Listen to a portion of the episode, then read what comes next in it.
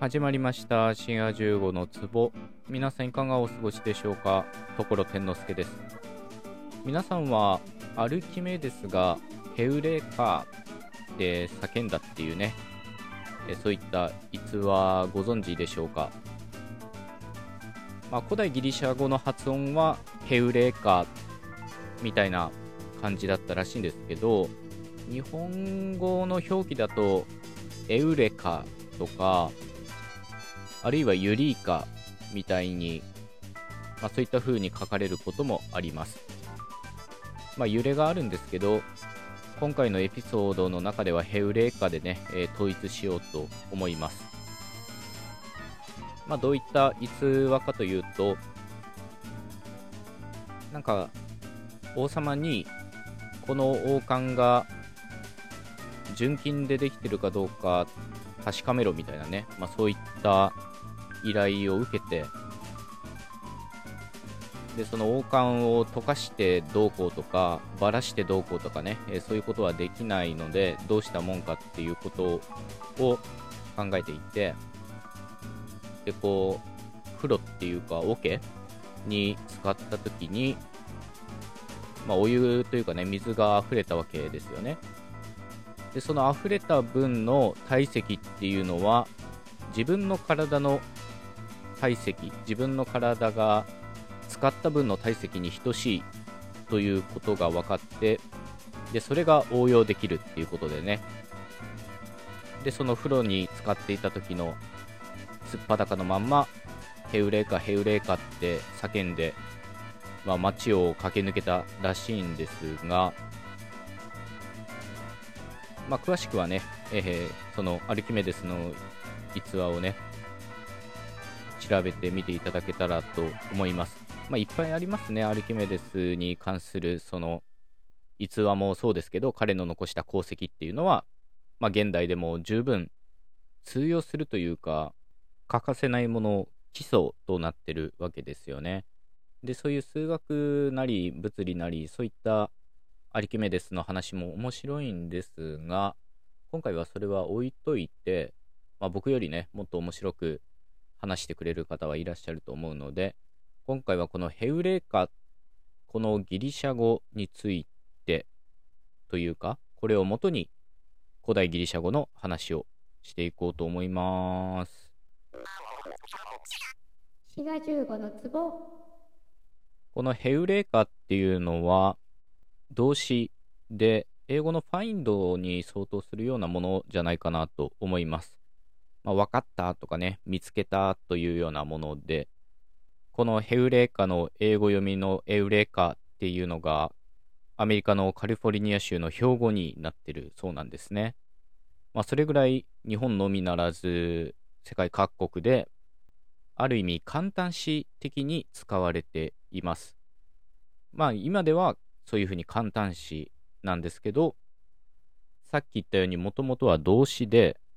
見つけるっていう動詞の、まあ、完了形と言えるような形なんですが、このヘウレーカというのは、完了だけを表しているわけではなくて、ものすごく正確に言うと、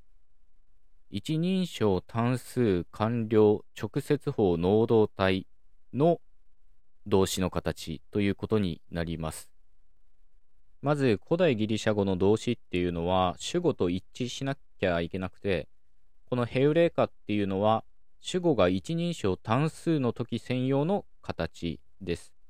そういう意味では、英語の B 動詞の am みたいなものですね。この時主語が私以外、つまりあなたとか彼、彼女みたいな三人称とか、そういった場合は動詞の形が変わります。さらに主語が単数じゃない場合、動詞の形が変わんなきゃいけないんですが、英語だと、その数っていう文法カテゴリーは単数か複数かしかないんですが、古代ギリシャ語には総数というものもありました。つまり私たち2人の時か、私たち3人の時で動詞の形がまた違うんですね。総数形2人専用の形っていうのは古いヨーロッパの言語にはあったようなんですけど、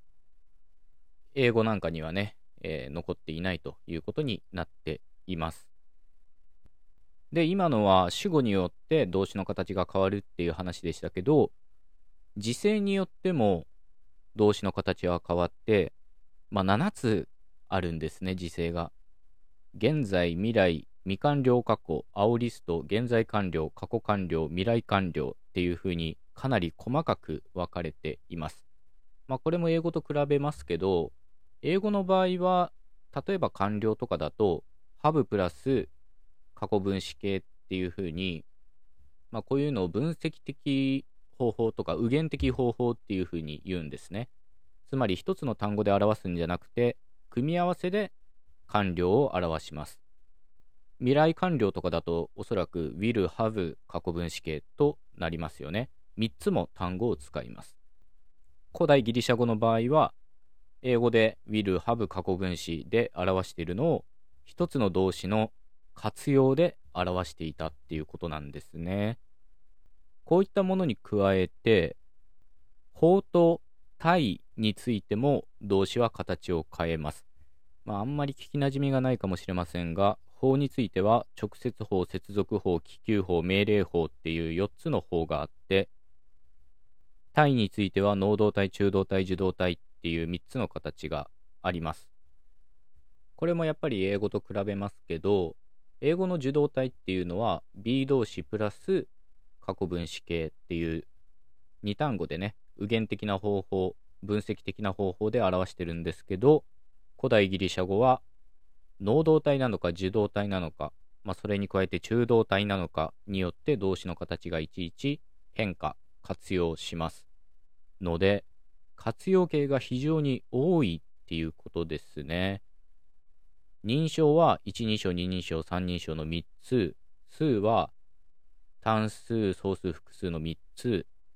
時制が7つあってっていうふうに 3×3×7× っていうふうにどんどん掛け算で増えていくので、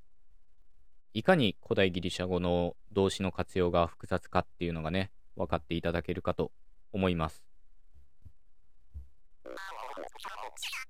滋賀15の壺古代ギリシャ語は動詞だけじゃなくて名詞も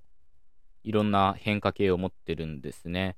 動詞の場合は活用と言われるんですけど、名詞の場合はよく極用という言い方をします。古代ギリシャ語は名詞に性というのがあって、男性、女性、中性の3つの性があるんですね。それに加えて数は、まあ、これ動詞と一緒で単数、総数、複数の3つがあります。で、それに加えて角変化があります。角は5つの角があって、主角、古角、属角、余角、体角の5つがあるんですね。で、こういった特徴も、やっぱり英語と比べますけど、英語にはないもので、まあ、特に普通名詞ですね。英語の場合は、主語だろうが、目的語だろうが、名詞の形は変わりません。まあ、代名詞でちょっと変わったりするぐらいです。あるいは間接目的語の時は、to 何々みたいに前置詞を使ったりとか、所有者を表すときは、なんとか図、え、アポストロフィー S とか、あるいは前置詞 of を使ったりして、まあ、やっぱり動詞の時と同様、こういう右元的な分析的な方法を使います。古代ギリシャ語の場合は、1111主語なのか、えー、目的語なのか、間接目的語なのか、所有者なのか、あるいは呼びかける時の形なのかによって名詞の変化があるんですね。これは日本語とも違う特徴で、日本語の場合は格助詞って言われるものを名詞にくっつけるので、がとかおとかにとか、名詞自体が変化してるわけではないんですね。まあこういったことから、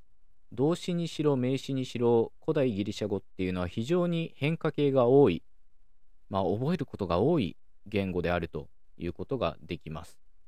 こういう複雑性を持つことから古代ギリシャ語っていうのはラテン語と並んで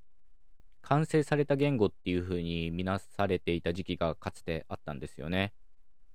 興味のある方はラテン語の関連エピソードも聞いていただけたらと思います。それではまた次回お会いしましょう。お相手はシガ15でした。またね